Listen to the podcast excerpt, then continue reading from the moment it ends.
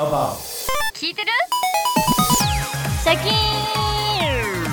ネオ TBS ラジオ。ネオトークアバウト。はいきさんリスナーの皆さんヘリもこんばんはネオです。シャキーン。さあ本日はですね新しいトークアバウトの部活動が立ち上がります。ネオも待ってましたこの企画です。ネオトークアバウトジブリ部最高でございます。私待ってました、本当に。最近ね、あれですよね。宮崎駿監督の新作「君たちはどう生きるか」がめちゃめちゃヒットしててそれこそジブリパークも大人気でジブリを見る機会がね最近増えてるんじゃないかなと思っているんですけれどもあのやっぱジブリってなると一人で話すの寂しいなと思ったので今回はこの先生をお呼びしておりますジブリ部の顧問の方ですお挨拶お願いします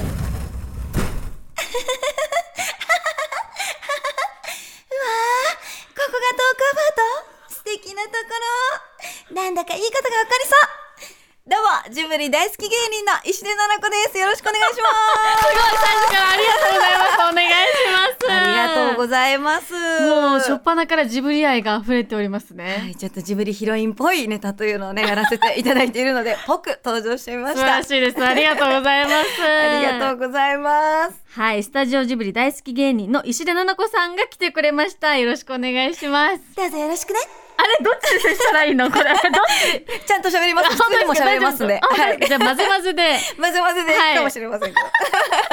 ちなみに石出さんはジブリファン歴どのぐらいなんですか？はい、私はあの95年のあの作品から見てるので、もうもう20年弱みたいな感じ。20年弱。ですかね。わあ。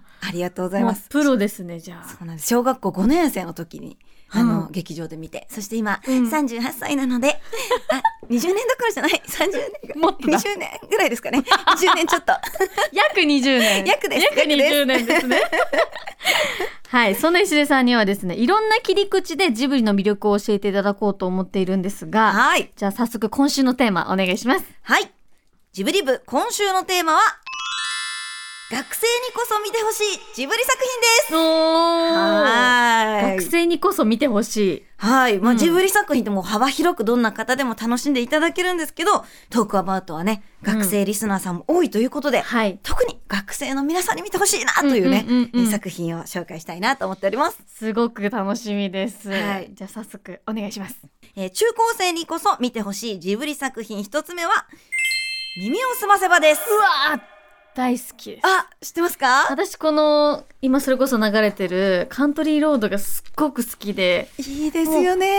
好きすぎてもうずっと車の中で流してました。うわー、い。いですね。じゃあ大好、きです。めちゃめちゃ共感していただけると思うんですけれども、うんうんうん。まあ、見たことないという方のために、えーこれ1995年に公開されてます。つまりうん。私はこれから、耳をすませばから劇場に見に行ったんです。えじゃあこの耳を澄ませば劇場で見たってことですか？劇場で見ました。楽しみました。もう、甘酸っぱい映画なんですよね。最高最高本当に。で、主人公は、えっ、と、読書が大好きな中学3年生の月島しずくちゃんといううん女の子ですね。はいまあ、中3なんて言ったらまさにね、受験もあるし、そうですよ。どこの高校行こう何になろう、うん。そもそも高校行くのだろうかとか、うん。ね、夢はどうしようとか、うん。ね、そんな恋愛にも悩むし、親との関係にも悩むし、うんうんうんどうしようっていう思春期真っ只中はい。のストーリーなんですね。うん。で、えっ、と、そのしずくちゃんがですね、うん。えっ、と、一人の少年の誠司くん、浜沢誠司という男の子と出会うんですけど、これは、あの、図書カードで、図書カードとか、みんな今の子わかるかな？なんか。昔ですね、学校の図書館とか行って本を借りると、はい。あの、誰々何年何組誰々が借りましたっていう名前を残していくんですよ。そうそう。え、ねおちゃんの時ありました？ありました。そうでやっぱ私こういうの見るのも好きだったんで前の人誰借りてたかなとか見ちゃってたから共感ですね。そうなんだ。これ今でも共感してもらえるんだね。え。多分。でも今の子たちぎなないのかな？どうなんだろう。もしかしたらデジタルとかなっちゃってるかもしれないんですけど、その図書カードで自分が本を借りるたんびに、先に借りてる男の子がいる。はい。それが天沢誠治っていう名前で、この人どんな人なんだろうってうん。想像を膨らませたんですけど、うん。夏休みの時に、まあ、偶然の出会いで、うん。誠治君と出会うことができるんですね。はい。で、その誠治君はうん、バイオリン職人になるっていうはい。夢があったんです。うん。でも中3で、バイオリン職人になるってしかもイタリアに留学することもうん。中3のうちに決まってたんですよ、うん。そういうことってなかなかないじゃないですか。だからその好きな誠司君うがんバイオリン職人を目指してる。でも自分は何があるんだ、うんうん。自分は空っぽかもしれないっていうことを悩みながらも、小説とか本が好きだからうん。物語を書いてみよう、うん。それで書いてみて、うん。で2人の間とか、うん。雫の将来とかどうなるんだろうという話がね大筋の話なんですけど、まあもうね夢に向かって進むところとか、うん。まあもうまさにその友達はこんな夢決めてるけど、うん。自分にはないとか、うん。そういうことって本当に思春期のうちの悩みの大きなことだと思うんですけど、う。んそれでですねしずくちゃんが、うん。じゃあそこをどういうふうに突破していくかっていう、うん。まあまあ見てほしいんですけど一応解説しちゃうと、どういうふうに突破していくかというと、まずその小説を一本書き上げてみるっていう、はいはいはい。行動しなきゃってとこから始まるんですよ。うんで、えーでも親とかはしずくちゃんがテストの順位を中3で100番も落としたりして、おー。すごい心配するんですけど、うんうんうん。しずくちゃんは誠司君が留学に行ってる3週間の間にどうしても物語を書うん。き上げたいってうん。言って、うん。勉強とかをちょっとそっちのけにして、はいはいはい苦しみながら書き上げるんですね。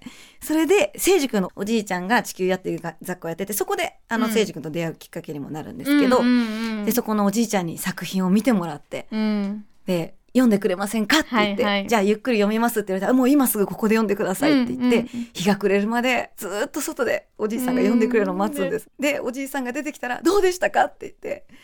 したら「いやよかったです」みたいなこと言われるんですけど「うん嘘です」って本当のこと言ってください、うん自分でもめちゃくちゃだって分かってるんですって言うんですけど、うん。おじいさんが、うん。その荒削りなところとかを、うんうんうんうん。あのちゃんと見せてもらいましたよ。うん。あなたは素敵ですって言ってくれてうん。それでですね れでもう大号泣して気持ちが溢れるんですよ、うんうんこの思春期のこの悩みとか、うん。情熱をまっすぐ受け止めてくれる大人たちがいる環境も素敵ですし、うん。それで誠司君がイタリア留学から帰ってきて、うん。ね。そう。そう帰ってきていいんですよね。そうそう。でい一個一個だけ そのいいですか？でもなんかはい。でもその女の子がすごいキュンとするとこがあって、はい。あの親友の好きな男の子からしずくちゃんが告白されちゃうんですよ。あの神社で告白されるシーン覚えてますかねおちゃん？覚えてます。ねその そう親友のなんかこうね、好きな人だから、うん。あんた鈍いわねっつって優子っていう親友が、うん。優子はあんたのことが好きなのよって。たら、そんな俺困るよ。だってお前のことが好きなんだって言われてえっって言って。で腕掴まれて、俺のこと友達か？ただの友達かって言われて。そしたらセミの声がミーンってなってもう神社の木漏れ日からもういろんな光が差してもうその熱気まで伝わってくるような。熱気も伝わる。もうこれでもうね全女子がヒロインになれるんですよこの時に。間違いない。もうこの神社もそうですけど幸せな気持ちになりますよね最終的に。そうそう最終的に。耳を澄ませば何回ぐらい見ましたかえーもう数えきれないですけど2030見てるんじゃないですかね23章見てるんなもう早速一作品目でめちゃめちゃ見たくなる作品が見つかったんではないかと思うのですが。胸熱です。えやばい。お時間が、はい。この番組大体まあ9分とかそのぐらいなんですけど。なんだって？30分あると思ってました。なんだって。そうなのでちょっと次回ちょ2作品目。いいですか？3作品目とご紹介していただいてもいいですか？任せてください。すいません。もうありがとうございます、えーむしろこちらが喋りすぎてすいません はいお時間ということでぜひ皆さん次週もたくさん聞いていただけたらなと思います。はいお願いします。はいということで来週にもですね石出奈々子さんに学生にこそ見てほしいジブリ作品を紹介していただきます。来週もよろしくお願いします。来週もきっと会いましょう。会えるよね。さよ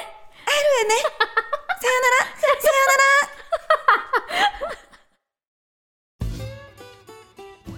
毎週月曜から木曜朝8時30分からお送りしているパンサー向井のフラット向井さん不在の木曜日を担当するヤーレンズのデイジュンの之介とどうも落合博満です。違います。奈良原正樹です。各週木曜日はヤーレンズのフラット。せーの聞いてね